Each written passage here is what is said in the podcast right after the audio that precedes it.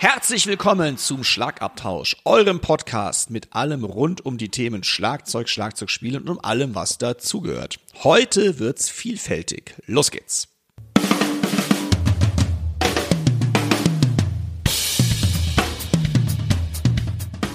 Herzlich willkommen zum Schlagabtausch. Der Podcast vom Drums und Percussion Magazin. Für alle Schlagzeugbegeisterten. Wir sind Dirk Brandt und Timo Ickenroth mit Tipps und Stories und dem Allerneuesten aus der Schlagzeug- und Percussion-Szene. Viel Spaß beim Hören.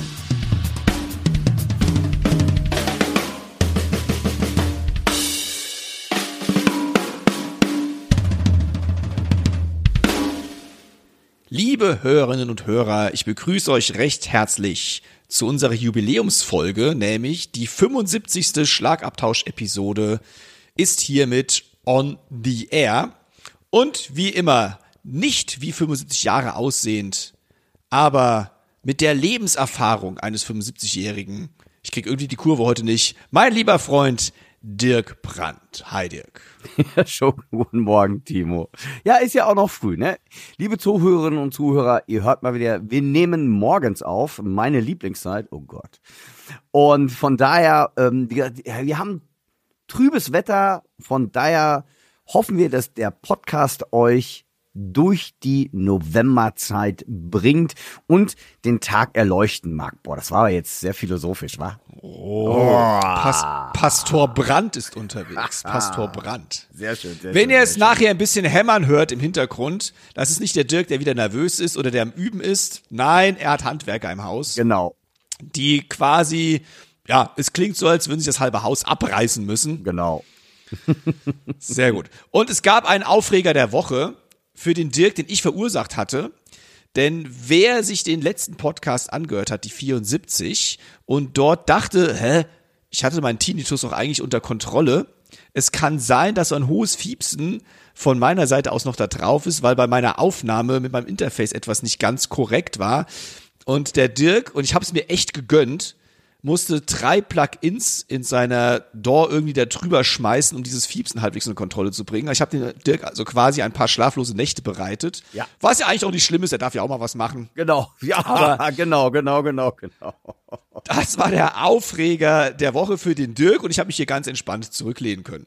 Nee, das ging eigentlich. Aber das war schon irgendwie, ich habe da echt ganz schön rumgebastelt, dass, dass ich dieses hohe Piepsen rausgehe, was nervt da noch. Man hört es ganz vereinzelt, aber ganz normal beim Autofahren oder so, no way. Oder beim Fahrradfahren. Ich weiß, viele, viele von meinen Schülern hören den Podcast beim Fahrradfahren, wenn die für, zur Arbeit fahren oder zurück oder zur Schule. Also von daher, coole Sache.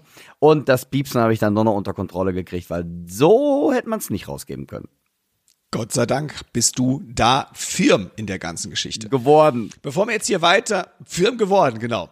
Bevor wir hier weiter äh, uns aufregen, mache ich mal einen kurzen Rundown, was euch heute so erwartet.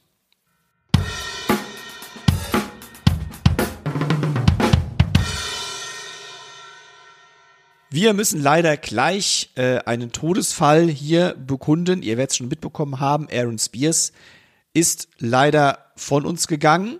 Wir haben einen Interviewpartner, den Tobias Harmeling. Warum wir den Tobias eingeladen haben, das werdet ihr gleich erfahren. Wir beantworten eine Hörerfrage zum Thema das perfekte Jazz Ride Becken. Und wie immer haben wir die Chefkoch-Empfehlungen der Woche. Bam.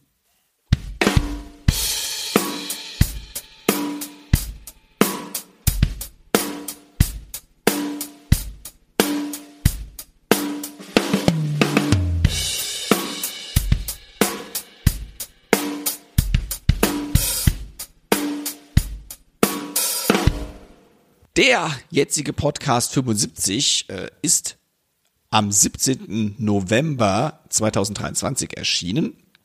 Und vor wenigen Tagen, am 30.10., ist ein, oder man kann wirklich sagen, einer der einflussreichsten Schlagzeuger seiner Generation leider viel zu früh verstorben. Im Alter von 47 Jahren hat Aaron Spears leider unsere Welt verlassen.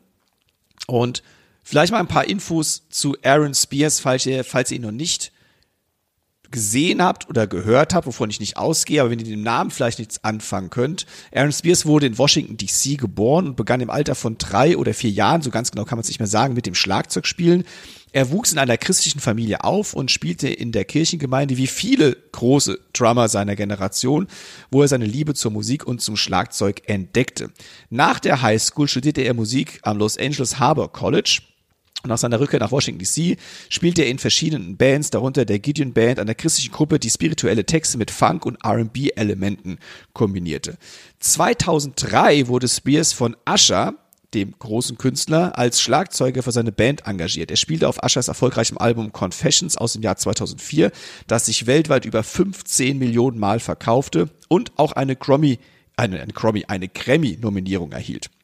Spears tourte und nahm mit einer Vielzahl von Künstlerinnen und Künstlern auf, darunter Lil Wayne, Miley Cyrus, Lady Gaga, Britney Spears, The Backstreet Boys, Chaka Khan, ähm, Adam Lambert und Ariane Grande. Zudem war er Musical und Schlagzeuger für die dritte Staffel von The Masked Singer und er war auch ein begehrter Lehrer und gab Masterclasses und Clinics auf der ganzen Welt. Ein Zitat von Ascher, das äh, er zu seinem Tode eben veröffentlichte auf seiner Homepage. Aaron Spears war ein großartiger Mensch und ein noch besserer Musiker, sagte Usher in seinem Nachruf. Und weiter, er war ein echter Pionier des Schlagzeugspiels und wird für immer in Erinnerung bleiben. Und Lady Gaga sagte über Aaron Spears, Aaron war ein unglaublicher Schlagzeuger, der mit seinem Talent und seiner Leidenschaft für Musik viele inspiriert hat. Er wird sehr vermisst werden dieser Tod hat eingeschlagen wirklich ähm, in die Schlagzeuger-Community wie kaum was anderes, muss man wirklich sagen. Also die Beileidsbekundungen waren unfassbar und das könnte auch daran gelegen haben, dass er außerhalb der Bühne für seine Bescheidenheit und seine Hingabe an seine Familie bekannt war.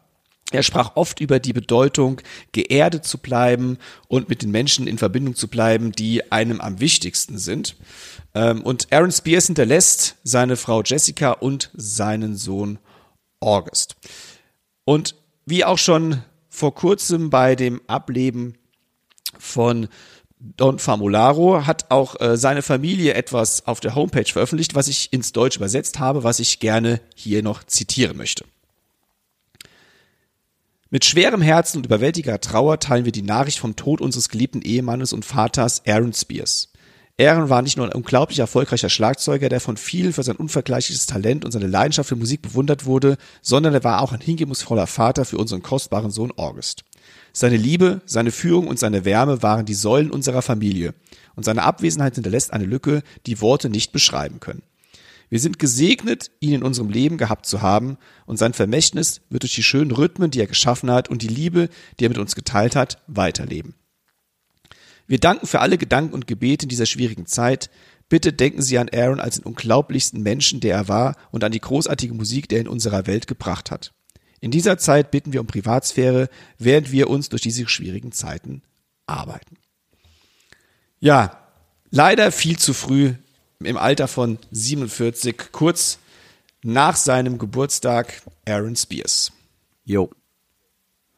Ja, ohne Worte. Da, also erst der Schock mit Dom Formularo und dann jetzt auf einmal Aaron Spears. Ähm, damit hat gar keine gehabt. Besonders 47 Jahre ist kein Alter. Hat gerade auch noch seinen Geburtstag erst gehabt. Und ähm, ja, also ich weiß noch, wie ich ihn, ich habe ihn eigentlich durch Modern Drummer besser, durch das Modern Drummer Festival kennengelernt und habe auch den Phil, den wahrscheinlich jeder irgendwann mal geübt hat, als die Gospel, das ganze Gospel-Gedöns, sage ich mal, oder die Gospel, Gospel-Chops und Licks anfing, ähm, von Usher, dieses Chord Up, äh, das wurde ja immer wieder zitiert, das habe ich natürlich auch geübt und von daher, ja, war ich auch doch ziemlich geschockt über das Ganze. Damit hätte ich nicht gerechnet. Die Todesursache ist nicht bekannt bislang. Äh, ich denke mal, auch die Familie, wie gesagt, bittet ja um Privatsphäre. Was absolut ähm, Spielt ja eigentlich auch fast keine Rolle. Zu früh nee. ist zu früh. Zu früh ist zu früh, finde ich auch. Dann, äh, ja, alles Gute an die Familie, viel Kraft auch an die vielen Freunde, die er hinterlassen hat. Wie gesagt, eingeschlagen hat es ja wirklich in die Community wie kaum etwas. Ähm, ja, rest in peace, Aaron Spears. Ja, alles Gute da oben, du rockst den Himmel und ähm, ja, viel zu früh. Und ich denke mal, die Kunst, die er hat und seine Art, wie er auch rüberkommt auf den Videos äh, oder wo ich ihn selber auf Drumclinics erlebt habe, ja, immer mit einem Lächeln. Ich denke mal, das sollte vielen als Vorbild.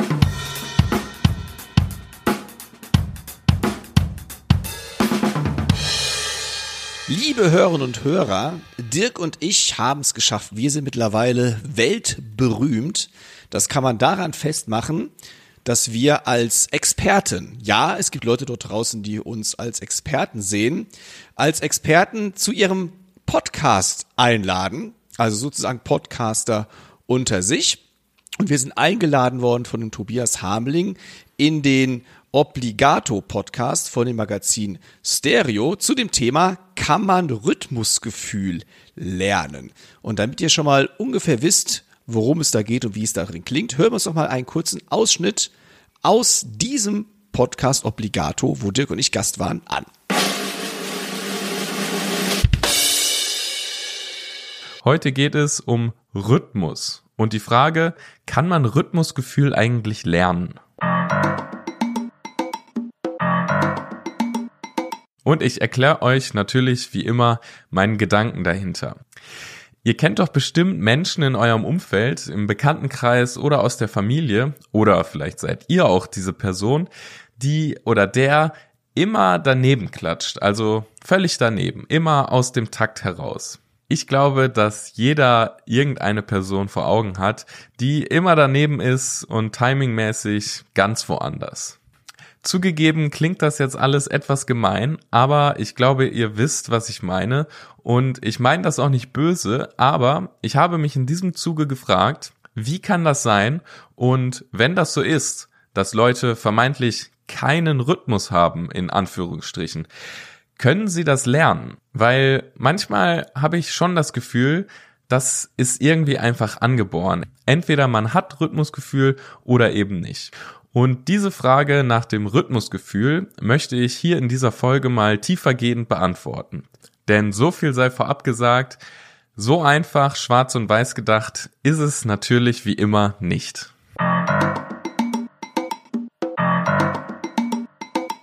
Eigentlich unser ganzes Leben besteht aus einem Rhythmus. Das heißt, unser Tagesablauf ist ein Rhythmus. Das heißt, ich stehe morgens auf ich putze mir die Zähne. Selbst dieses Zähneputzen geschieht ja schon in einem Puls, ob der jetzt gleich bleibt, ist es egal, aber in einem Rhythmus putzen wir uns die Zähne. Wenn ich jetzt spreche, ist das auch schon ein Rhythmus eigentlich. Ich glaube erstmal, dass jeder Mensch ein bestimmtes Rhythmusgefühl in sich hat. Dirk, ich bin da ganz auch deiner Meinung. Jeder hat ein angeborenes Rhythmusgefühl. Ähm, ich mag das auch nicht, wenn Leute sagen, äh, ich bin unmusikalisch. Das gibt's nämlich auch nicht es gibt keine unmusikalischen Menschen. Es sind alles Sachen, die man sich antrainieren kann. Es ist von Grund auf irgendwie da. Ob das jetzt Rhythmusgefühl ist oder Gefühl für Musik, äh, ob ich mich dazu bewege oder ein Instrument spiele. Es ist alles angeboren. Es ist eigentlich immer die Frage, wie man sozialisiert wurde. Hat man schon sehr früh viel mit Musik zu tun gehabt, dann kommt man natürlich schneller in dieses Gefühl rein, als wenn man äh, vielleicht sein, die ersten zehn Jahre seines Lebens nie irgendwie was mit Musik zu tun hatte. Also Musik hilft natürlich beim Rhythmusgefühl, ähm, aber es ist irgendwie schon in jedem drin. Er und Dirk Brandt sind sich also einig, dass jeder Mensch erstmal grundlegend ein Rhythmusgefühl in sich hat, wie auch immer dieses nun ausgeprägt ist. Der Gastgeber des Podcast Obligato ist Tobias Hameling, den wir heute zufälligerweise auch mal hier bei uns im Schlagabtausch als Gast begrüßen möchten. Bevor wir dort aber einsteigen in unser Gespräch, vielleicht mal hier so ein paar Hardfacts zum Podcast Obligato. Ich habe eben schon erwähnt, das ist vom Magazin Stereo und der Podcast beschäftigt sich mit allen möglichen Fragen rund um das Thema Musik, ob es um die Definition von Musik, das Erlernen von Rhythmusgefühl, wie eben Dirk und ich das beschrieben haben, geht, oder die Zukunft der Musikbranche. Tobias, selbst Journalist und Podcast-Host, geht diesen vielen weiteren Fragen auf den Grund. In jeder Folge spricht er mit Expertinnen und Experten wie Dirk und mir aus Wissenschaft, der Musikbranche, Kultur und der künstlerischen Praxis. So erhalten seine Hörerinnen und Hörer einen umfassenden und informativen Einblick in die Welt der Musik und das Ganze drumherum. Hier einige Beispiele für die Themen, die in Obligato bereits behandelt wurden. Sehr interessante und spannende Themen. Was ist eigentlich Musik? Ich glaube, eine Frage, der man kaum auf den Grund gehen kann, aber hört rein in diesen Podcast. Äh, auch witzig, wer betreut eigentlich das Streaming-Profil von Mozart auf Spotify und Co.? Auch sehr spannend. Wie kommt man überhaupt auf so eine Frage? Können wir die gleich mal auch zu ausquetschen. Warum brauchen Dirigenten einen Taktstock? Da wird sich wahrscheinlich jetzt jeder Dirigent die Hände beim Kopf zusammenschlagen. Das wäre wahrscheinlich die gleiche Frage wie, warum brauchen Schlagzeugerinnen und Schlagzeuger einen Schlagzeugstock? Auch sehr aktuell, wie verändert künstliche Intelligenz die Musikbranche? Oder auch interessant für alle, die dort draußen Bands haben und damit auf Tour sind. Wie viel ist ein Bandshirt wert? Oder vielleicht auch die, die gerne Bandshirts kaufen. Also mega spannende Fragen und vielleicht mag uns der Tobias hier und da ein wenig aus seinem Podcast verraten. So, und jetzt habe ich lange genug palavert und gelabert. Guten Morgen, Tobias. Guten Morgen, vielen Dank für die Einladung. Guten Morgen, Tobias. Schön, dass du da bist. Danke, danke. Ja, äh, du hast uns ja netterweise eingeladen als Experten in deinen Podcast. Äh, da sind wir sehr dankbar für, dass wir so angesehen werden. Das hat uns sehr gebauchpinselt. Ja, das ist ein, das ist ein gutes Wort, ne? Experten. Experten mega. Ich dachte Bauchpinseln jetzt. Ach so, ja, auch ein gutes Wort. Ich habe das noch direkt danach im Anschluss auf meine Visitenkarte schreiben lassen und ähm, ich bin jetzt Experte. Perfekt. Ich habe jetzt mal kurz umrissen, worum es in Obligato, deinem Podcast geht, aber vielleicht magst du mal in deinen eigenen Worten beschreiben, was dein Podcast so ist und was ihn ausmacht. Ich finde, du hast es schon äh, ganz gut äh, erklärt, aber ähm, die Idee ist, ähm, dass ähm, ich mir ganz viele verschiedene Fragen rund um das Thema Musik, die du ja auch teilweise schon äh, vorgetragen hast, äh, überlegt habe, ähm, die mich schon immer interessiert haben. Und ähm, ja, ich wollte ein bisschen was anderes im äh, Podcast beziehungsweise im, im Musikjournalismus äh, machen, weil es gibt natürlich immer viele Albumrezensionen oder äh, Interviews mit Künstlerinnen und Künstlern. Ähm, und ich wollte halt dann mal einen sehr journalistischen Ansatz äh, wählen, weil ich halt ausgebildeter Journalist bin und ähm, genau habe mir dann äh, so Fragen gestellt, äh, die man sich vielleicht nicht direkt immer stellt äh, und äh, wollte die dann ausführlich beantworten. Und dazu bin ich natürlich nicht der Oberexperte. Ähm, ich habe äh, die meiste Zeit am wenigsten Ahnung, glaube ich, von dem Thema. Äh, ich stelle nur die Fragen und dann lade ich mir Leute wie äh, euch ein und äh, die erklären mir dann wunderbar, ähm, was ich alles so wissen will. Aber das ist ja schon sehr interessant, weil was gerade was Timo eben vorgelesen hat, wo ich auch reingehört habe, den Podcast, wo du das mit dem Band-Merch erklärt hast, weil ich mhm. selber eine Band spiele, die Merch verkauft und alles mögliche. Das sind schon sehr ähm, hintergründige Fragen, finde ich, und auch sehr spannend. Und ich glaube, das vermutet man eigentlich gar nicht hinter, wenn man jetzt, ich kenne selber das Magazin Stereo auch. Mhm. Und das vermutet man eigentlich gar nicht, weil ihr seid ja schon eine Symbiose, also die eingeht halt. Und das finde ich schon sehr, sehr spannend, was du da gemacht hast. Ja, das vielleicht mal ganz kurz bevor wir jetzt hier weitermachen, weil jetzt schon mehrfach, äh, mehrfach das Magazin Stereo erwähnt wurde, ähm, für den du ja den Podcast Obligato machst, für das Magazin. Aber worum geht's denn in der Zeitung, in der Zeitschrift? Vielleicht wissen das auch einige unserer Hörerinnen und Hörer nicht. Äh, die Stereo, das ist äh, ein HiFi-Magazin, da geht's äh, vor allem um, ja, viel um äh, Technik und ähm, wie man sich quasi zu Hause seine äh, Soundanlage so äh, aufmotzen kann, dass es halt, äh, ja, den perfekten Klang oder annähernd den perfekten Klang äh, irgendwann ähm, dass irgendwann der perfekte Klang da rauskommt. Ähm, genau, sonst äh, werden dann natürlich aber auch Alben äh, rezensiert. Ähm, äh, es geht um verschiedene Musikgenres und ähm, ja, sonst äh, Boxen, Schallplattenspieler, Kopfhörer, äh, all diese Themen. Und äh, da kann man sehr, sehr tief reingehen, habe ich äh, gemerkt. Äh, ich war da vorher auch nicht so äh, ganz tief drin, aber ich habe festgestellt, wow, da kann man äh, wirklich äh, zum Nerd werden, wenn man, äh, wenn man da ganz tief reingeht. Dann ist dein Podcast auch die perfekte Symbiose, weil wir haben einerseits das Technische, wo man drüber Musik abspielt und du gehst natürlich da überhaupt nicht drauf ein, wenn ich dann die Themen richtig gelesen habe, die in deinem Podcast alle vorgekommen sind bislang, sondern du behandelst wirklich die Musik an sich und alles, was dazu ja, gehört. aber ähm, äh, in der nächsten Folge, da werden wir ein bisschen äh, weiter oder ein bisschen mehr auf Stereo auch eingehen, ähm, da ich auch den neuen Chefredakteur ähm, Axel Telzero eingeladen habe und ähm, genau, dann wird auch mal ein bisschen das, äh, das Stereo-Thema äh, beackert, sage ich mal. Und jetzt habe ich eben schon dieses schöne Thema, also was ist ja eigentlich mein Lieblingsthema? Wer betreut eigentlich das Spotify-Konto von Mozart? Erstmal, ich, erstmal, wie kommt man auf diese Frage? Weil die habe ich mir noch nicht so wirklich gestellt. Ja. Aber auch, wie wählst du deine Themen aus? Weil die Folgen sind ja unfassbar viel. Ja, ähm, genau. Ich habe äh, ganz am Anfang äh, eine Themenliste gemacht, äh, aber genau speziell auf das Thema, das erkläre ich auch im Spot, ach, im, äh, im Podcast ganz am Anfang. Äh, deswegen ist es kein, äh, kein Spoiler, wenn ich das jetzt auch erkläre. Äh, ich war in Salzburg äh, für einen Tagesausflug mal und ähm, um mich da in Stimmung zu bringen, habe ich äh, natürlich Mozart morgens beim Frühstück angemacht, weil erstens Klassik hören ist immer schön und äh, ich dachte, wenn wir schon in die äh, Mozartstadt fahren, dann äh, kann man das auch mal anhören. Und dann habe ich Stil echt. genau. Und dann habe ich das halt so bei Spotify ein, äh, eingegeben und äh, habe dann mich gefragt, hm, okay, der hat auch einen blauen Haken, also ist ein verifizierter Künstler, aber der ist ja schon ewig lange tot und so lang, also sofern ich das im Urheberrechts äh, äh, Seminar in der Uni äh, richtig verstanden habe, gibt es da auch keine Rechte mehr an der Musik. Also wer betreut das eigentlich? Und ähm, genau, so ist die Frage entstanden.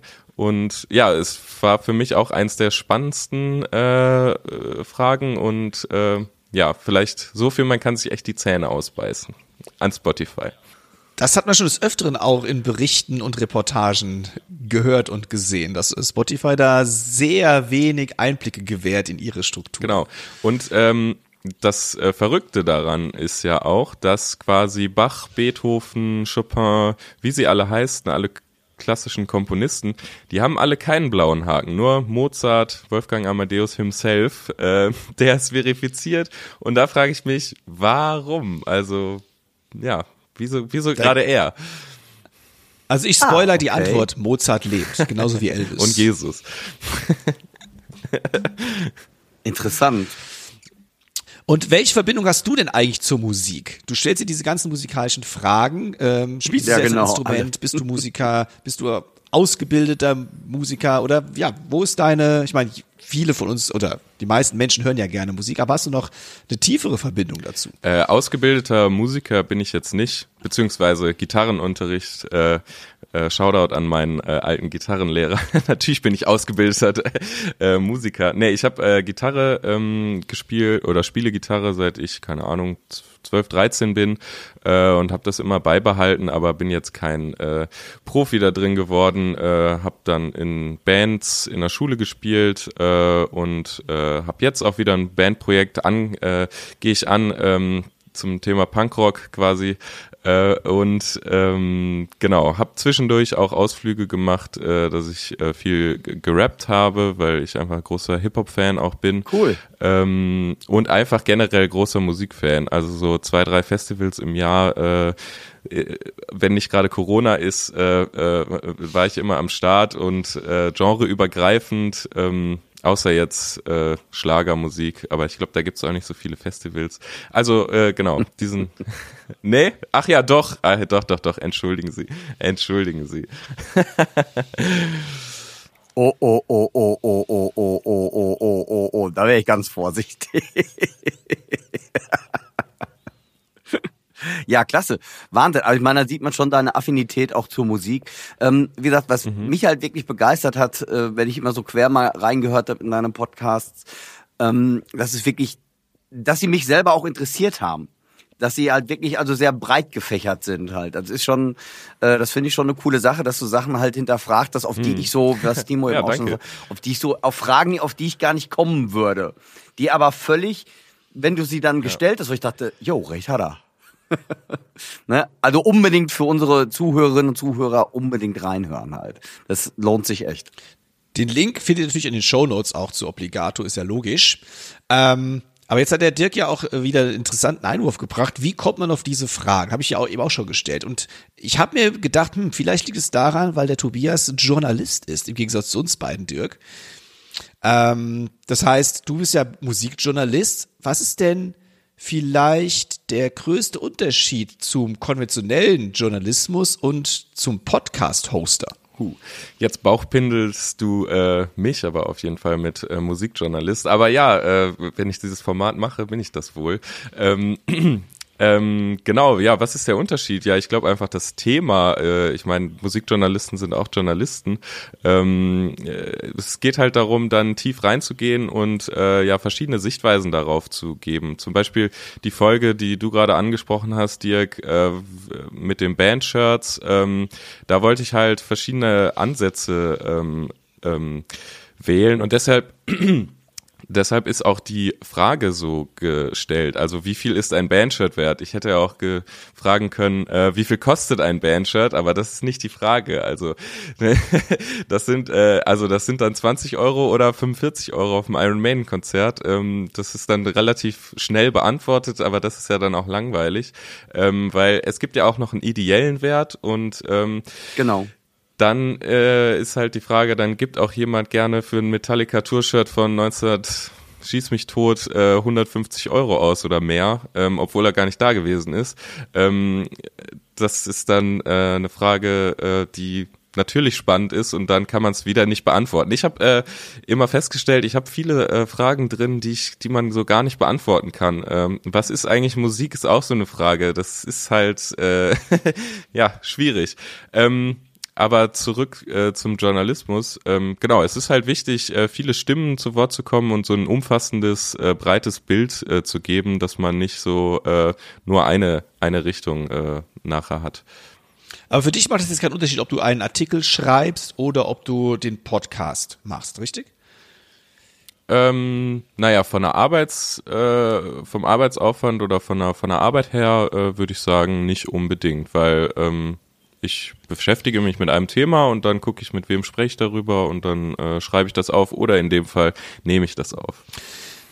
Nur mal auf diese Vielfältigkeit deiner Themen zurückzukommen. Ähm, gibt es vielleicht eine Frage, die du schon immer mal stellen wolltest, die du auch in deinem Kopf schon hast, in deiner Vorbereitung, also auf deiner Liste, mhm. aber du hast doch keinen Experten oder keine Expertin gefunden, die sie beantworten können? Puh, ja. Ähm, das ist jetzt gerade eine schwierige Frage. Ähm, ja, es gibt so Fragen, zum Beispiel äh, würde ich gerne mal eine Fußballfolge machen und äh, die Frage, wie entstehen eigentlich Fußballlieder? Ähm, weil ich auch ein bisschen Fußballfan, äh, jetzt nicht so doll, aber äh, ich finde das vor allem das Fantum spannend. Absolut. Und ähm, wenn man dann im Zug, Zug unterwegs ist und dann wird rumgegrölt und irgendeine Melodie von irgendeinem Pop-Hit ist im Kopf wahrscheinlich von irgendjemandem und der hat einen guten oder einen, was heißt einen guten, einen einfachen Reim, äh, der gut reingeht, auch bei 1,5 Promille. Äh, ich glaube, so entstehen Fußballsongs, aber das würde ich, glaube ich, mal äh, erklärt, ger gerne erklärt bekommen, ähm, wie das wirklich passiert. Hör mal, da sprichst du echt eine ganz, ganz interessante Sache an. Ich selber bin überhaupt kein Fußballfan. Obwohl bei uns in der Band, wenn im Tourbus, die gucken alle Fußball. Ich glaube, bei mir liegt das daran, ich war früher in der Schule immer der Letzte, der gewählt werden wurde. Äh, der, der gewählt wurde. Man stand dann in so einer Reihe und ich war irgendwie der Letzte, weil mein Fußballlehrer hat schon, oder mein, mein Klassenlehrer, der war halt ganz extremer Schalke-Fan. Und zum Glück konnte ich Leichtathletik sehr gut, aber der, beim Fußball rief er immer, Brandgeister nicht so auf dem Feld rum, weil ich wusste nie zu wem und wie und was auch immer. Abseits habe ich bis heute nicht verstanden. Mein Sohn ist durch das Fußballspiel FIFA, also durch das Gaming, quasi zum Fußballnerd geworden. Und ich musste mit ihm in ein Stadion. Und jetzt hast du was ganz Interessantes, da ich ja selber Fußball, boah, völlig uninteressant finde. Also ist es wirklich gar nichts. Ich kann es auch nicht, wahrscheinlich deshalb. Und ich musste aber dann mit ihm ins Stadion und ich war echt begeistert von der Atmosphäre. Also ich muss sagen, ich werde jetzt kein Fußballfan dadurch oder sonst etwas, aber es fand es unheimlich interessant. Was ich eigentlich beobachtet habe, war nicht das Fußballspiel, sondern diese ganzen Fangesänge oder die Typen, die einpeitschen, wo ich auch gedacht habe, boah, wenn gar nichts mehr läuft bei mir, ich werde jetzt Trommler im Stadion, die ja gar nichts vom Fußballspiel mitkriegen, die hängen da ja völlig mit dem Rücken und der Einpe ich nenne mal, ich weiß gar nicht, ob der so heißt, Einpeitscher oder Anmacher. Ja, ich glaube Capo im, im, im im Jargon. Ja. Ja, guck mal, wieder was gelernt. Also wie die die Fenster im Griff haben.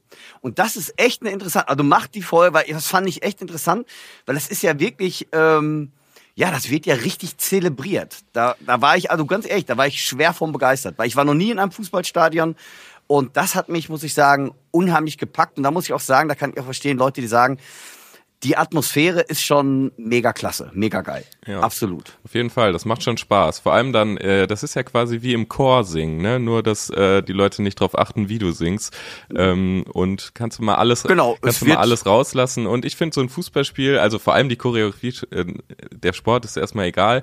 Ähm, Genau. äh, ist- ja, genau, was was Genau, die Choreografie ist so äh, sehr, ja, fast sakral, quasi wie so in religiös. Äh, Leute, also nach einem ganz klaren Ablauf auch äh, mit den Gesängen und den Fahnen und alles geschmückt und alle Le die Leute laufen ein und ähm, naja, es Genau. gibt ja auch nicht ohne Grund den Fußballgott. Ne? Ja, absolut. Ja, ich, also du, das Sakrale, ist, da hast du absolut mit recht. Es ist wirklich so ein, so ein Ritual. Und das hat eben, Dirk, deine Beschreibung hat mich ein bisschen an den Galeerentrommler erinnert. Der die Leute anpeitscht, damit die alle im gleichen Rhythmus sind. Ähm, und jetzt, aber ich habe auch gerade so ein bisschen, als ich an Trommeln dachte, weil Trommeln kommen ja ursprünglich auch aus dem Krieg oder aus ähm, dem Militär. Und dass dieses Gekröle oder Gesänge, wie man das jetzt vielleicht auch besser beschreiben sollte, auch natürlich mit dem Gemeinschaftsgefühl zu tun hat. Und laute Trommeln sollten früher Angst einflößen. Dass es damit zu tun hat, auch die, natürlich die gegnerische Mannschaft einzuschüchtern. Und äh, ich habe letztens was Ja. Witziges auch gelesen, dass äh, einer der bekanntesten Songs der Rockgeschichte, We Will Rock You, inspiriert worden ist durch äh, Fußball, also durch Fußballrhythmen bzw. Fußballchorgesänge von Brian May. Mhm. Der hat irgendwie ein Spu- Fußballspiel gesehen und wie Rock You, der Rhythmus geht wohl auf eines seiner Erlebnisse dort zurück.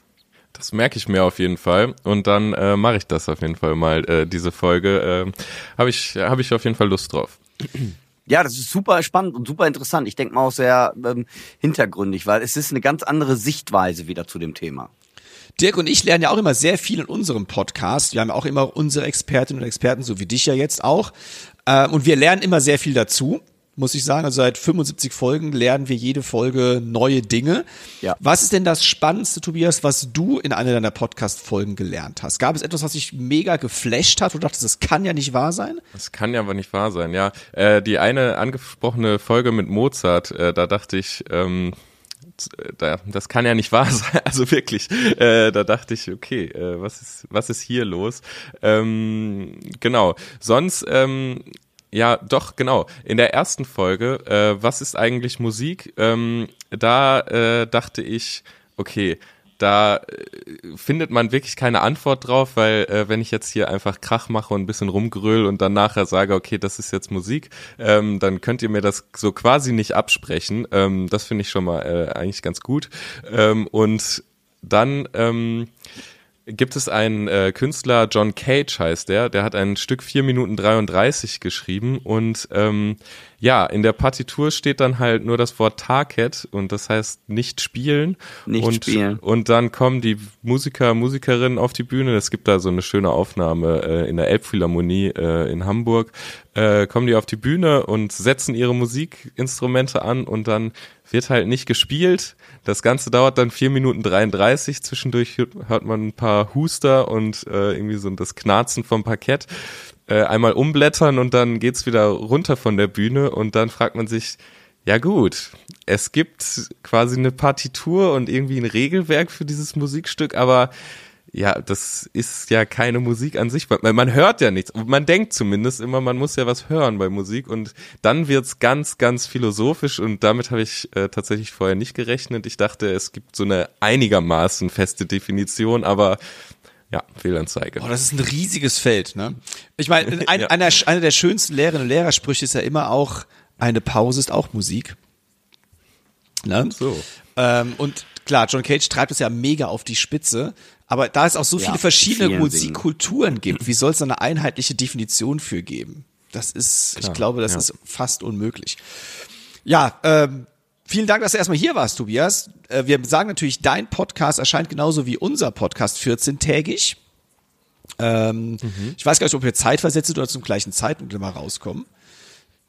Aber Wir kommen, ja. ja. ich möchte natürlich deinen Podcast allen unseren Hörern wärmstens empfehlen. Ihr habt schon gehört, es sind ultra interessante, tiefgründige Themen dabei, die mit Musik allgemein sich befassen und nicht irgendwie instrumentenspezifisch sind. Ähm, ich höre sehr, sehr gerne rein. Ich finde einen mega Podcast. Alle Links natürlich in den Show Notes und ebenso auch der spezielle Link zu dem Podcast, wo Dirk und ich die Experten waren. Ähm, kann man Rhythmusgefühl eigentlich erlernen. Da könnt ihr natürlich auch unbedingt mal reinhören. Und ja, wenn ihr schon mal dann auf Obligato seid, lasst auch direkt ein Abo für den Das Tobias super. Da. Ja, lieber Tobias, vielen herzlichen Dank Ja, vielen Dank euch. dass du da warst. Vielen Dank euch. Weiterhin viel, viel Erfolg mit allem, was du tust. Und ja, vielleicht brauchst du noch mal Expertinnen Genau. und Experten. Denn Dirk und ich sind jetzt auch Punkrock-Experte oder Punk-Experte, weil wir den Skank-Beat und den D-Beat auch schon jetzt kennen. Das heißt, wir, auch da können wir Rede und Antwort stehen. Okay, perfekt. Äh, ja, vielen Dank. Hat auf jeden Fall sehr viel Spaß gemacht. Klasse, Dankeschön, Tobias, dass du da warst bei uns. Und viel Erfolg und ich hoffe, wir hören und sehen uns nochmal an gleicher Stelle. Mach's gut. Tschüss. Tschüss. Tschüss. Ja, super. Das war ja eine klasse Sache mit dem Tobias und ähm, wir hoffen, dass es euch auch gut gefallen hat. Vielleicht eine Sache noch. Der Tobias hat einen Namen in den Raum geworfen, den man vielleicht gar nicht als Schlagzeuger so kennt. John Cage. John Cage ist ähm, 1912 geboren und ist quasi 1992 von uns gegangen und er ist ein ganz bedeutender Komponist der neuen Musik, will ich mal sagen, der Improvisationsmusik. Der, also er steht auch noch für eine sogenannte Bewegung, Fluxusbewegung, Happening, aber das zu erklären dauert zu weit. Ich denke mal, das Einfachste, er hat ganz, ganz viel dazu beigetragen, die neue Musik oder Avantgarde, die neue Avantgarde, wie man es auch nennt, populär zu machen. Und ähm, ist wirklich interessant. Das Stück, was der Tobias da eben erzählt hat, dieses Tarzit, ist es wirklich vier Minuten 33 still, vier Minuten 33 still und es lebt davon, dass eigentlich man die Zuhörer, also die Zuschauer, die Geräusche der Zuschauer, sei es das Husten, was der Tobias eben schon sagt, Räuspern, oder es gibt auch Aufführungen, wo mittendrin dann aufgestanden wurde und geklatscht ist. Und dann wirklich, wo die Leute applaudiert haben und alle, der das natürlich nicht kennt, der wusste überhaupt nicht, was los war. Aber dadurch lebt eigentlich dieses Stück. Das ist schon, ähm, ja, ist schon sehr beeindruckend. Wenn ihr euch damit beschaffen wollt, ist nicht für jedermanns Geschichte was, denke ich mal, oder ähm, ja, aber ist schon interessant. Also sich damit mal auseinanderzusetzen oder das mal nachzuforschen. Und nicht nur das Stück 433, sondern John Cage hat auch sehr viel mit rhythmischen Sachen gearbeitet. Ganz interessante Stücke geschrieben für Schlagzeugerinnen und Schlagzeuger oder Schlagwerker und Schlagwerkerinnen, die äh, auch für uns, die wir ja alle Rhythmiker sind, sehr interessant sind und die man sogar im Unterricht teilweise einsetzen kann. Wenn man Gruppenunterricht macht beispielsweise oder irgendeine größere Gruppe unterrichtet, da sind tolle Sachen dabei. Deswegen John Cage auch für uns als Rhythmiker und Rhythmikerinnen eine gute Anlaufstelle. Absolut. Einfach mal reinhören.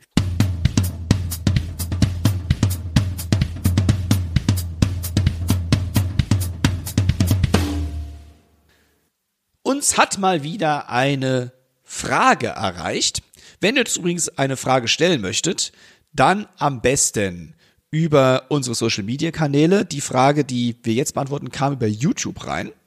Das heißt, da sind wir auch erreichbar oder auf Facebook oder auf Instagram oder ihr schreibt uns persönlich an unsere E-Mail-Adressen. Alles verlinkt natürlich in den Show Notes. Albert, kommen wir zur Frage. Die Frage war von dem, ähm, ja, dem YouTube-Zuschauer. Was für ein Reitbecken kann man für Jazz am besten empfehlen? Könnt ihr mir einen Tipp geben? Für eine kurze Rückmeldung wäre ich sehr dankbar. Ja, jetzt haben wir die Frage auf dem Tisch. Was machen wir Spannendes. jetzt daraus? Spannendes Thema. Weil über Geschmack lässt sich bekanntlich streiten und das ist nach meiner Meinung auch gerade in der Musik super gut, denn's, denn sonst würde es sehr, sehr langweilig. Ich denke mal, das Einfachste ist, wenn wir mal anfangen, vielleicht unsere Favoriten oder worauf wir achten, weil ich weiß, Kollegen von mir spielen ganz andere Reitbecken und wenn ich die spiele, das sei vorweg erzählt, wenn ich die spielen würde, könnte ich, glaube ich, kein Jazz mehr spielen. Weil ich erwarte auf einen bestimmten, ich erwarte, wenn ich Jazz spiele, einen bestimmten Sound von mir. Und wenn ich den nicht habe, dann fühle ich mich unwohl. Ich glaube, das ist richtig. Jetzt nicht, dass, das, dass man nicht mehr spielen könnte, aber ähm, Timo, fang du doch mal an, dann kann ich gleich was dazu sagen irgendwie. Oder ich kann auch anfangen, ist mir egal. Aber Ah, hast geschickt den Ball weitergeleitet. Geschickt. Kannst du gar kein Fußball spielen. Na super, okay. genau. Ähm, also ich sehe es natürlich genau wie Dirk. Erstmal, ganz allgemein, man muss seine persönlichen Vorlieben kennen. Wie lernt man die persönlichen Vorlieben kennen? Indem man Jazz hört Genau. und sagt auf der Aufnahme, boah, das Becken klang aber geil. Warum kickt mich das jetzt gerade? Und dann findet, muss man vielleicht mal erstmal rausfinden, warum hat mich das gekickt? Also was mag ich an diesem Becken, was ich da gerade höre? Und ich habe ja einen Favoriten diesbezüglich. Das ist Roy Haynes. Okay. Ich finde, Roy Haynes hat immer unfassbar, einen unfassbar genialen, tollen, geilen Beckensound. Egal auf welcher Aufnahme. Und ich, was ich so ran, was ich sehr gerne daran mag, ist das artikulierte, nuancierte. Die, die Stick-Definition auf dem Becken. Da würden jetzt viele andere, wie Dirk auch schon sagte, Kolleginnen und Kollegen jetzt die Hand überm Kopf zusammenschlagen und sagen, was? Nein, das darf kaum Artikulation haben, es muss washy sein, also äh, sehr verwaschen und so weiter und so fort. Aber das ist ja wieder das Gute, es geht um die persönlichen Vorlieben. Also ich Genau. stehe auf dieses artikulierte, ähm, definiert, wo man die Schläge auch noch raushört, gerade wenn es schneller werden soll. Das heißt, äh, sag mal so äh, Abtempo-Swing, ihr wisst, äh, wovon ich rede, wo, wo es eben sehr viele, in sehr kurzer Zeit sehr viele Beckenschläge hintereinander gibt, damit das Becken auch dann nicht zu sehr aufschwillt, dass die Beckenschläge eben nicht mehr zu hören sind. Also das ist mir wichtig, eine klare definierte Stick-Artikulation, bei aber auch entsprechender Wärme des Beckens. Ähm, es sollte also nicht zu pingig sein, wie jetzt zum Beispiel Metal-Musik, glaube ich, ist es, glaube ich, eher gedacht, dass es, das war, warum auch? Weil es sich durch die Gitarrenmusik durchsetzen muss. Richtig. Das heißt, da habe ich ganz andere Frequenzen, die ich möchte. Und ich mag es halt eben dann warm und trotzdem nuanciert. Ähm, ja, das ist so mein Ding. Das ist jetzt irgendwie gut beschrieben, ich weiß es nicht genau, Doch, aber doch, es ist auch echt, echt schwer, so einen Klang zu beschreiben. Doch, finde ich schon.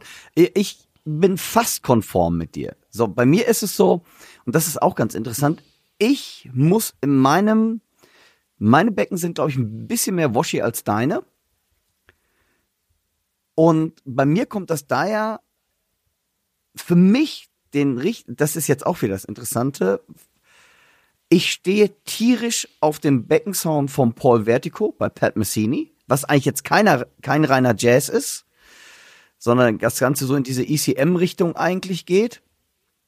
Und ich stehe sehr auf, jetzt gar nicht auf so alt, auf, ähm, auf Jeff Tane Watts was eigentlich wie sehr ein trockener Beckensound wieder ist. Und diese beiden kombinieren für mich, so das ist so die Symbiose. Und ich weiß noch, ich habe für einen lieben Bekannten, wir haben auf dem gleichen Jazzfestival gespielt und ähm, ich habe dann sein Drumset benutzt. Es war kein, kaum Umbaupause und ich musste auf ein altes Jack Dijonette Reitbecken spielen von Sabian. Das ist so furztrocken. Und wenn du gerade, wie du sagst, ich mag halt dieses Washy ein bisschen. Ich habe gedacht, ich kann nicht mehr. Also es fühlte sich so komisch an für mich.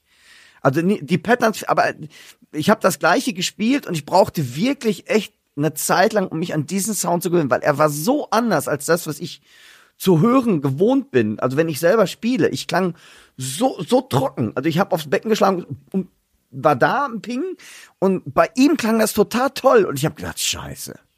Und ich habe ich hab das Gefühl gehabt, ich habe keinen Sound daraus gekriegt. Ich fand das ganz Aber ja. ich glaube, wir liegen echt dicht beieinander, weil Jack Dijonette wäre mir auch deutlich zu trocken. Ja. die Becken. Ich habe aber ein Jack Dijonette, muss ich auch dazu sagen, Mhm. das aber gar nicht so super trocken ist. Es war nicht die Jack Dijonette Signature Reihe, es war so ein so ein Vorläufer, glaube ich. Ich komme auch gar nicht mehr auf die Serie. Äh, ist ein Sabian Becken, Jack Encore? Encore? äh, nee. Ich glaube, das war eine Serie, die gab's bei Sabian und dann hat aber Jack Dijonette aus dieser Serie ein eigenes Reitbecken gemacht. Ist auch ein 21 Zoll Becken. Ja, aber nicht dieses braune dunkle. Äh, nee, ich komme jetzt aber auch nicht mehr drauf, muss ich Ist ja auch egal. sagen. Aber es ist auf jeden Fall interess es ist auf jeden Fall interessant und ähm, ich, ich ganz wichtig, ich, ich denke mal, ihr müsst und das ist auch egal, völlig markenunabhängig kann ich euch nur sagen, ihr müsst Jazzbecken, also ich könnte kein Jazzbecken von der Stange bestellen. Ich muss es hören und muss es zur Not umtauschen dürfen. Und das ist das Beste, wenn man wirklich in den Laden mal geht und äh, äh das wirklich äh, wirklich ausprobiert, weil es ist so unter zum Beispiel ein, ähm, ein Jazzbecken für mich muss auch ancrashbar sein, also das Ride. Ich muss wirklich reincrashen in das Ride, was ich auch sehr kenne und sehr häufig mache. Und ein anderes Becken, ganz anders für mich, ich gerne mag, das ist, glaube ich, überhaupt nicht dein Taste. Ich mag unheimlich, ich habe einen 22 Zoll China mit Nieden von äh, Sabian, äh, von Crescent, aus der Crescent-Serie. Ich glaube, ist dann, ich glaube sogar ein, ein Jeff Hamilton Signature äh, äh, China. Und da lieb ich es zum Beispiel drauf zu spielen der Gitarrist hasst es, wenn ich das spiele. Also bei ihm, wenn er Solos macht, soll es unbedingt vermeiden, sollte ich es vermeiden. Während der Organist, der Wolfgang, der findet es wieder total geil. Gerade weil es, das, also, das ist ja Washi extrem. Also, Washi geht's ja. Du hast kaum eine, eine Stockansprache. Aber, ja, mir gefällt das. Das ist wirklich, das ist so ein personal Ding. Ähm, und ich bin wirklich, also für mich war es, als ich auf diesem Jazz, wovon ich da euch da eben erzählt habe, ich bin da echt ähm, gestorben, weil wenn ich das Reitbecken ancrashen wollte, war er so buh, also, weil, weil, ah, nee, eigentlich kommt man es gar nicht ancrashen, weil es war dafür einfach nicht gemacht. Also zumindest für mich. Das finde ich aber auch echt wichtig, dass ein Crash, ein Crash sag ich schon, ein Ride uncrashbar ist. Genau. Finde ich ultra wichtig. Also um, gerade im Jazz, weil im Jazz nimmt man ja in der Regel ja, vielleicht heutzutage schon, aber von dem Ursprung her nimmt man ja kein Crashbecken mit. Mhm. Man hat, man hat ja im Prinzip, wir mal, grob gesagt, ist immer gefährlich, aber grob gesagt, aus der Tradition heraus, ein Ride, sonst nix und eine High natürlich, oder dann mal zwei Rides und erst später kamen dann andere Becken dazu. Und was der Dirk beschreibt, dieses China-Becken, das kommt auch aus der ganz alten Tradition heraus, weil früher gab's ja im Prinzip nur türkische Becken und die hießen auch nicht Ride, Crash, Splash oder sonst irgendwas. Das waren einfach nur türkische Becken, also Becken türkischer Machart. Und es gab chinesische Becken. Das waren die zwei Nationen, die äh, die Beckenschmiedekunst hochgehalten haben. Und die ersten Schlagzeuger, wir reden ja wirklich Anfang der Schlagzeuge-Geschichte, ähm, ja, bis ins 19. Jahrhundert rein, Anfang 20. Jahrhundert. Da gab's sehr schlechte türkische Becken und auch keine besonders guten China-Becken. Und aber klar, man hatte ein China-Becken. Was hat man darauf gemacht? Man hat darauf dann die Figuren auch gespielt, die man vielleicht ähm, auch schon mal auf einem anderen Becken gespielt hat. Aber früher waren die türkischen Becken ja eher die Choke-Symbols. Das heißt, man hat die geschlagen und dann vielleicht sogar eher abgestoppt als dass man darauf geswingt hätte. Da wurden schon fast eher die China-Becken benutzt und das kommt so ein bisschen aus dieser Tradition heraus. Und der Dirk, und vielleicht weiß er es noch, hat mir mal ein Becken vermacht. Und zwar ist das ein 22 Zoll Wuhan China, also original aus den, aus den chinesischen Ländereien. Ein 22 Zoll Wuhan China mit Nieten, das der Dirk damals von Jola Barbara bekommen genau. hat und es mir dann für, ich weiß gar nicht mehr, es war noch D-Mark-Zeiten, mal äh, verkauft hat. Und das habe ich noch. In meinem Proberaum halte ich es in Ehren. Auch wenn ich es nie spiele. Da ärgere ich mich heute noch drüber. Nein, tierisch. Ähm, nee, nee, da, da, das, das, das äh, ähm, China hat echt eine Geschichte. Also ich fand, wie gesagt, diese, mir gefällt der Klang total. Und besonders, was ich gerne mache, ähm, da wir im Orgentrio sehr viel ähm, Swing-Shuffles spielen und ich mag es dann hinterher, wenn ich einen Solist oder auch den Song unterstützen will, die zwei und vier während des Shuffles auf den China einfach nur, immer noch so nochmal mich da so reinzulegen und, und den Groove und die zwei und vier, den Backbeat nochmal zu betonen. Und dafür ist ein China einfach, boah, ja, geht für mich die Sonne auf. So Texas Shuffle Style. Genau. Also Dirk hat eben noch was ganz Wichtiges angesprochen, was ich auch nochmal eindeutig hier untermauern möchte. Bitte sucht euch kein Becken aus, vor allem nicht für Jazz, aus dem Internet, das ihr vorher nicht gehört habt oder wo ihr nur Soundbeispiele vorgespielt bekommt. Ihr müsst in den Laden, ihr müsst es spielen mit euren Sticks, ihr müsst es in einem Raum hören.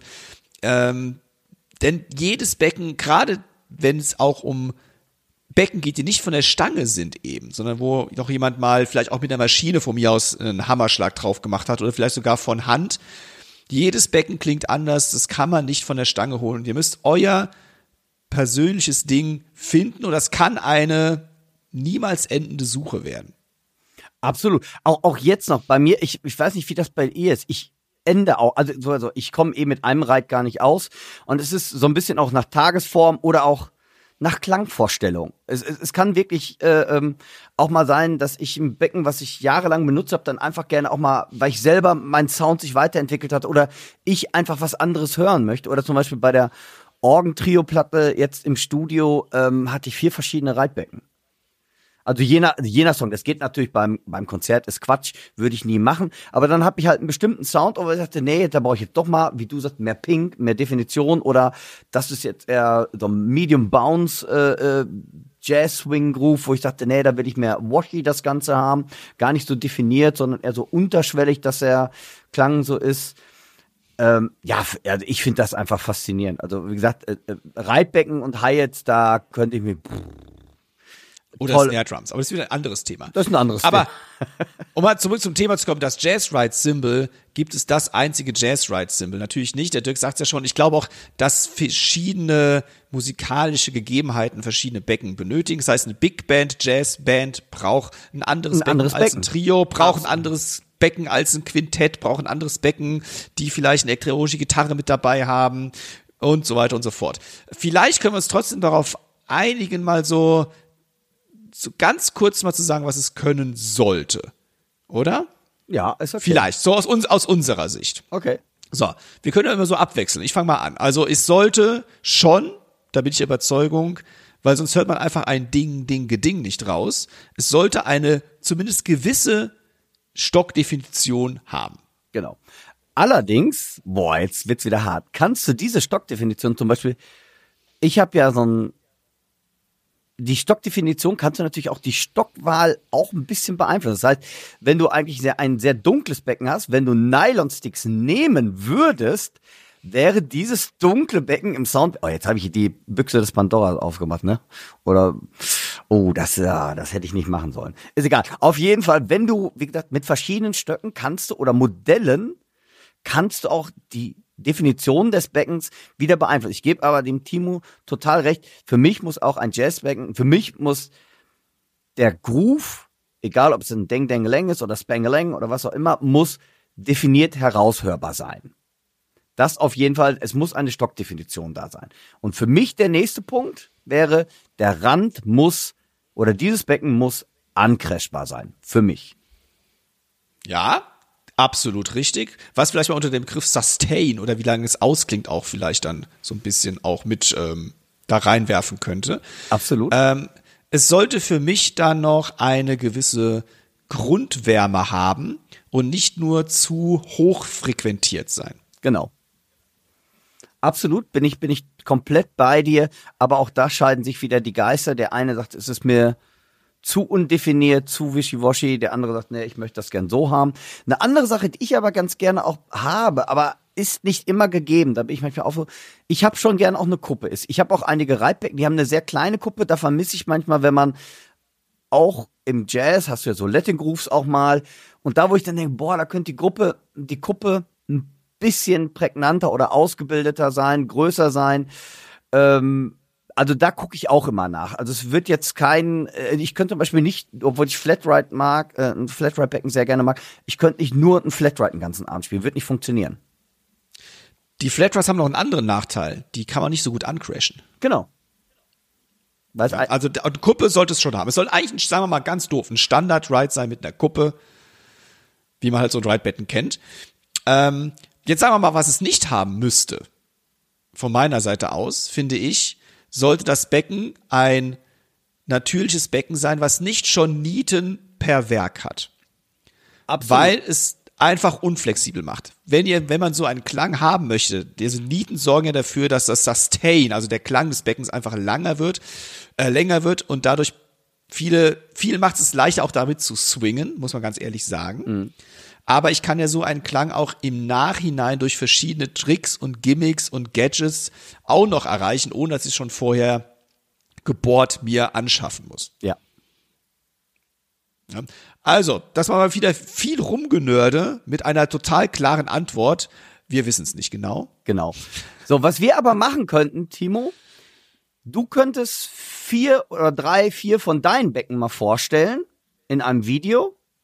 Und ich stelle mal so meine zwei, drei Favoriten vor. Auch der, das ist einfach, das ist ohne Konkurrenz, sondern das ist einfach, das sind unsere beiden Favoriten, um euch mal, da bin ich mal gespannt, wie weit wir nah aneinander oder auseinander sind, obwohl ich glaube, wir sind schon relativ nah beieinander, aber dass ihr einfach mal hört, okay, das sind meine Favoriten oder das ist Timos Favorit und ähm, dass wir euch die in einem kurzen Videobeitrag mal auf YouTube stellen, aber auch als kurzes Schau, mein Gott, als kurzes Soundschnipsel hier im Anschluss ähm, quasi ähm, dieses Themas jetzt gerade, dass wir jetzt quasi mal ein paar Soundbeispiele einblenden.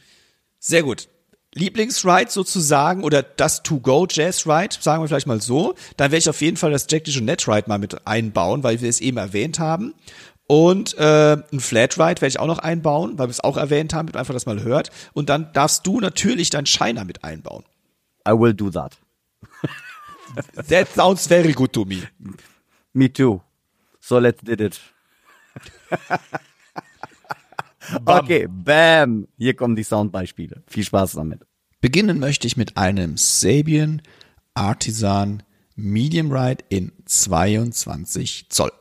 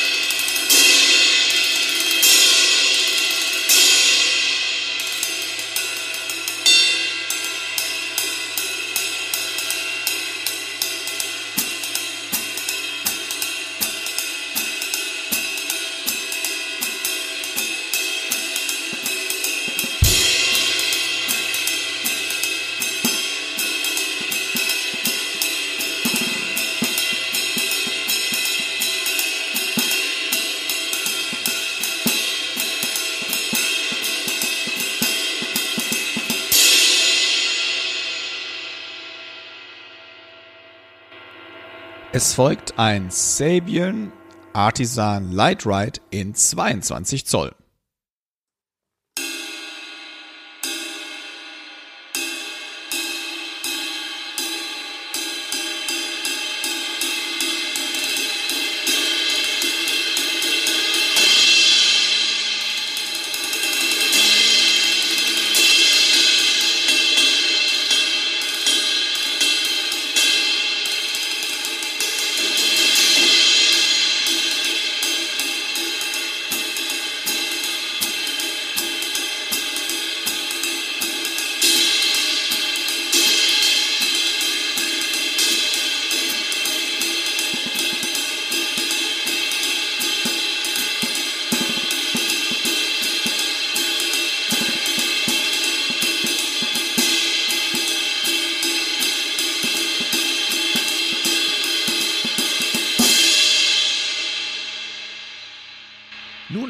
Ein Sabian Crescent Wide Ride in 22 Zoll.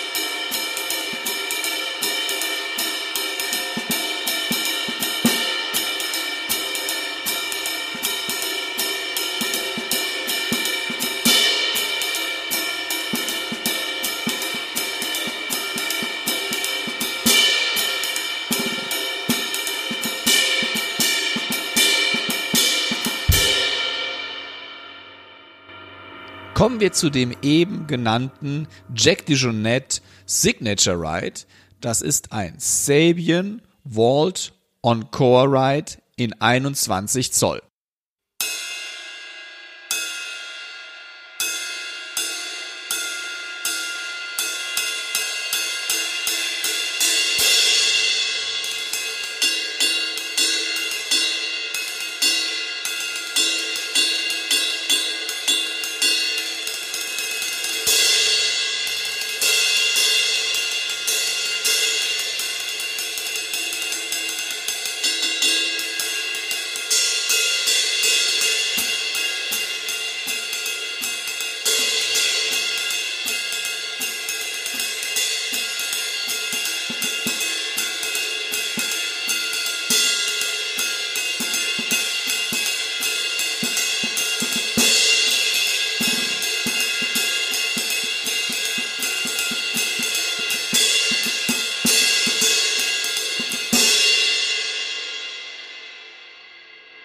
Kommen wir zum letzten Ride in meiner Vorstellungsreihe. Es handelt sich hierbei um einen Flat Ride. Es ist ein Ed Thigpen Signature Flat Ride, auch genannt Crystal Ride in 22 Zoll.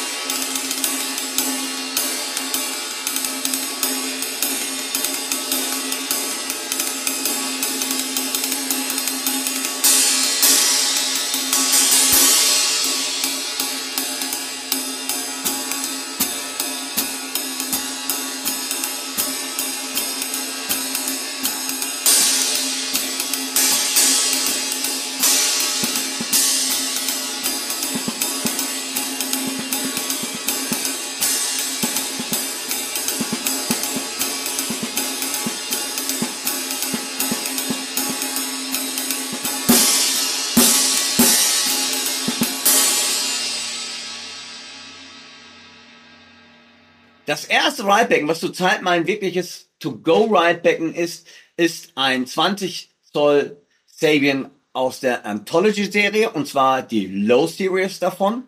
Und ich spiele zunächst einige Viertelnoten für euch an.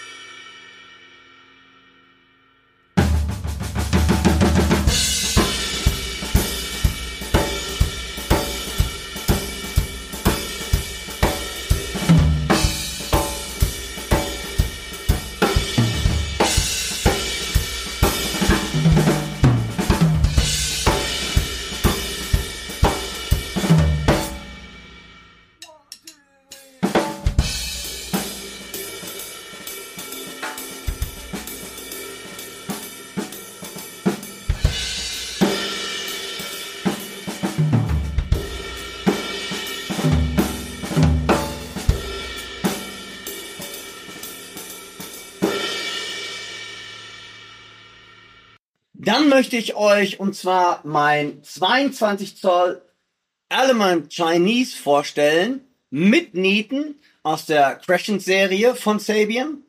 Und da ist das Besondere, ich mag unheimlich diesen washigen Sound. Und zwar einerseits, wenn ich Akzente darauf spiele, aber auch, wenn ich das Becken zum Beispiel zur Unterstützung der 2 und 4 nochmal so richtig ähm, vom normalen Reitbecken nochmal da reingehe und die 2 und 4 unterstütze, hört da mal rein. Ganz wichtig, ich habe, glaube ich, fälschlicherweise im Podcast gesagt, das ist vom Jeff Hamilton das Signature Ride. Nein, das stimmt nicht, sondern es ist das ganz normale 22 Zoll Element Chinese ähm, aus der Crescent-Serie. Und nun als Ruf auf dem Chinese selber.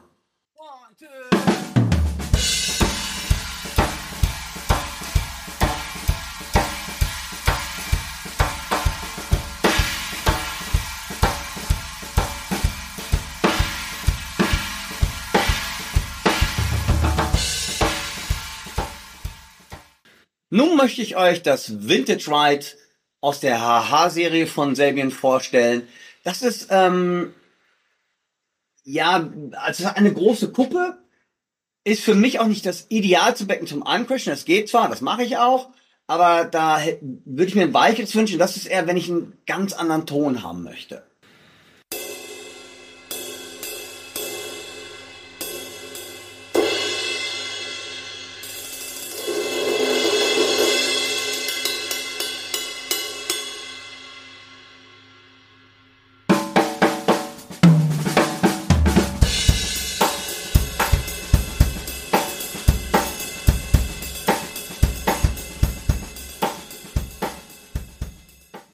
Jetzt möchte ich euch von Sabian aus der Crescent-Serie einmal das De-Stressed Ride vorstellen.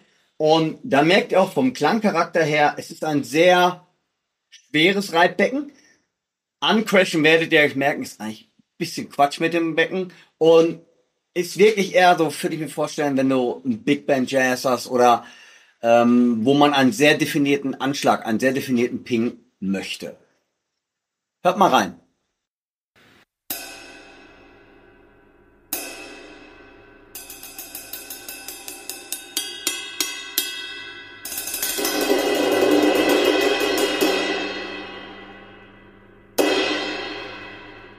Da merkte ich schon mit dem Anschlagen, das ist eigentlich nicht so richtig dafür gedacht.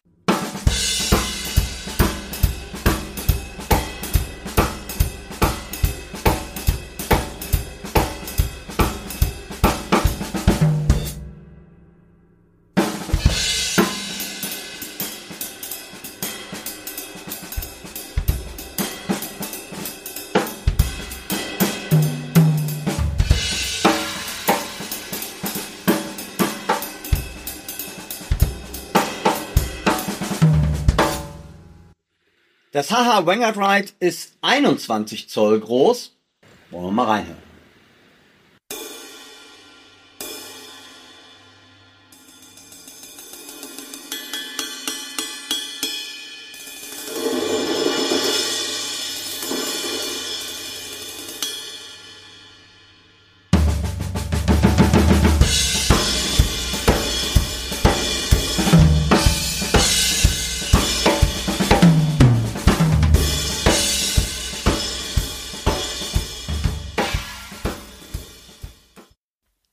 Hörerinnen und Hörer, das war fast schon wieder die 75. Folge, unser kleines Jubiläum, das wir jetzt nicht wirklich ähm, adäquat gefeiert haben.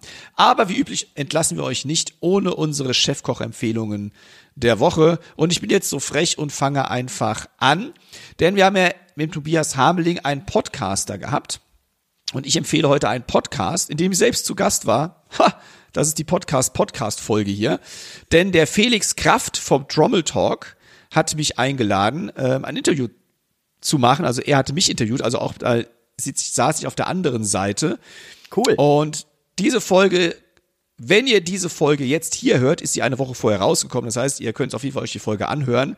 Der Felix Kraft ist selber Schlagzeuger, Schlagzeuglehrer, Toningenieur und eben Podcaster aus Köln. Und die 74. Folge, die durfte ich dann ähm, ja mitgestalten. Und damit ihr mal so ein bisschen hört, worum es auch da geht, kommt hier ein kleiner Teaser. Hallo und herzlich willkommen zu einer weiteren Folge des Trommel Talks. Es hat alles damit, es hat alles damit angefangen. Also du hast, das war wirklich so wie so wie beim Blues Brothers Film, eine Erleuchtung in der Kirche quasi vorm Fernseher. Dieses Video gesehen und du hast gedacht, yes, das ist es. Kann man so sagen, ja. Also ich habe mich auch wirklich erst angefangen für Musik so wirklich zu interessieren. Ich habe mich immer gefreut, Schlagzeug spielen zu können. Ob, egal was, was ich jetzt spiele. Es ging mir um das Schlagzeug und um das Musikmachen an sich. Ähm, dass ich den Leuten eigentlich die Angst nehmen wollte, Jazz zu spielen. Und das finde ich, Timo, wirklich, muss ich wirklich da meinen Hut vorziehen. Ganz, ganz großartig, dass es das gibt. Du hattest ganz witzig äh, in einer Nachricht, ich glaube vorgestern oder so geschrieben, oh, oh, ein Interview mit mir, oh, hoffentlich kriegen wir die Zeit gefüllt. ich glaube, ich konnte das Gegenteil beweisen. Ich war total gerne hier. Ich danke dir, dass ich dabei sein durfte. Äh, Wahnsinn. Ich bin ja eigentlich immer eher auf der anderen Seite, so wie du. Und dir einen wundervollen Tag und bis bald. Bis bald. Tschö. Das ist natürlich Berufswunsch Nummer eins. Heute wird man YouTuber, damals wurde man Rockstar. Also checkt unbedingt den Felix Kraft aus. Der hat mega tolle Interviewpartner auch gehabt und hat neben Interviews auch Songanalysen drin. Also heißt, ich empfehle euch das wirklich. Der ist sehr emsig und fleißig. Unbedingt reinhören. Nicht nur in den Podcast, wo ich natürlich zu Gast war, da unbedingt natürlich selbstverständlich auch, aber auch in alle anderen Folgen. Geht auf seine Homepage, dort könnt ihr den Podcast euch anhören. Die Show Notes verlinken euch natürlich sofort dahin. Lieber Dirk, was hast du für uns am Start? Ich habe ein ganz kleines Gadget und zwar es könnte das eher unter die Rubrik fallen, was in eine Trommelstocktasche sein sollte, in einer Sticktasche. Und zwar ist das, ich habe vor kurzem eine Probe gehabt und musste, mir war wieder in den Noten rummalen, es waren kopierte Noten, also durfte ich darin rummalen. Und ich habe den berühmten Textmarker wieder für mich entdeckt. Das heißt, wirklich, äh, wo, weil die Noten waren so, ich sag mal, unordentlich gesetzt, dass ich mir mit dem Textmarker wirklich die Stellen markieren musste, wo zum Beispiel ich vom Dal Genio nach ähm, oben nach unten springen musste, wo dann ähm, die Doppelpunkte konnte man, weil es schlecht kopiert war, kaum wiedersehen. Und ich habe meinen alten, guten, lieben Freund, den Textmarker in Orange, habe ich wieder für mich entdeckt. Und ähm, das ist, glaube ich, so ein Ding, ein Bleistift, den nehme ich jetzt einfach dazu. Und der Textmarker gehört in jede Stocktasche mit herein. Und das ist meine Empfehlung der Woche. Kleines Gadget, kostet ein paar Euro, aber gerade so in Noten oder wenn man mal schnell was markieren muss, eine super Sache. Ja, kostet ein paar Euro. Ich glaube, du kriegst ein Dreier-Set bei diversen Discountern wahrscheinlich für ein Euro. Wahrscheinlich, bestimmt, genau. Und das Gute ist auch auf, auf der Bühne, ähm, die Textmarker kannst du tatsächlich erkennen. Auch wenn es ein bisschen schummriger Licht ist, du, wo die Wiederholungszeichen sind. Wie gesagt, es geht ja mehr dann manchmal darum, dass ich die Noten gar nicht alle brauche so sehr, sondern dass ich weiß, oh, da wird nochmal wiederholt oder der Teil dreimal oder solche Sachen. Und der Textmarker hat mir gute Dienste geleistet. Also, der gehört für mich in jede Stocktasche mit herein. Sehr gut. Also einräumen.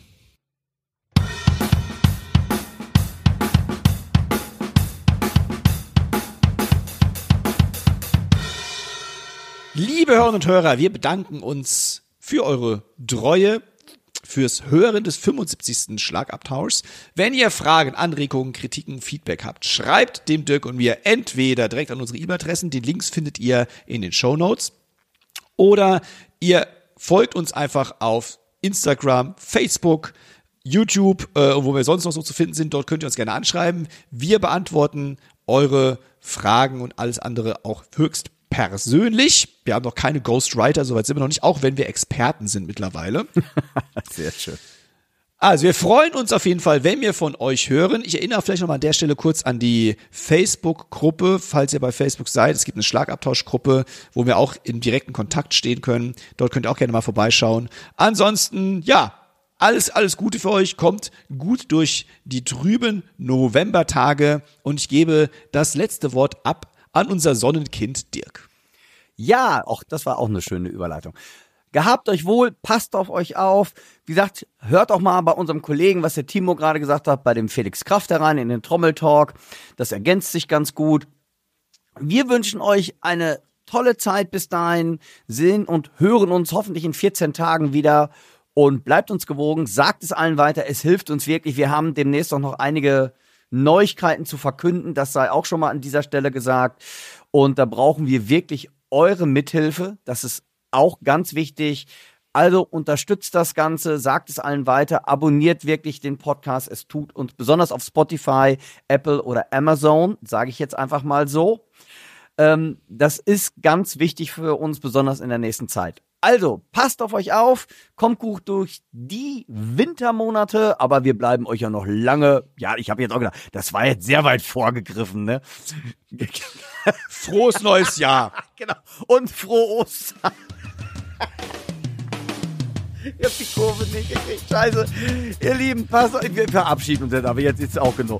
Passt auf euch auf bis in 14 Tagen. Euer Podcast-Team Dirk und Timo. Tschüss. Tschüss.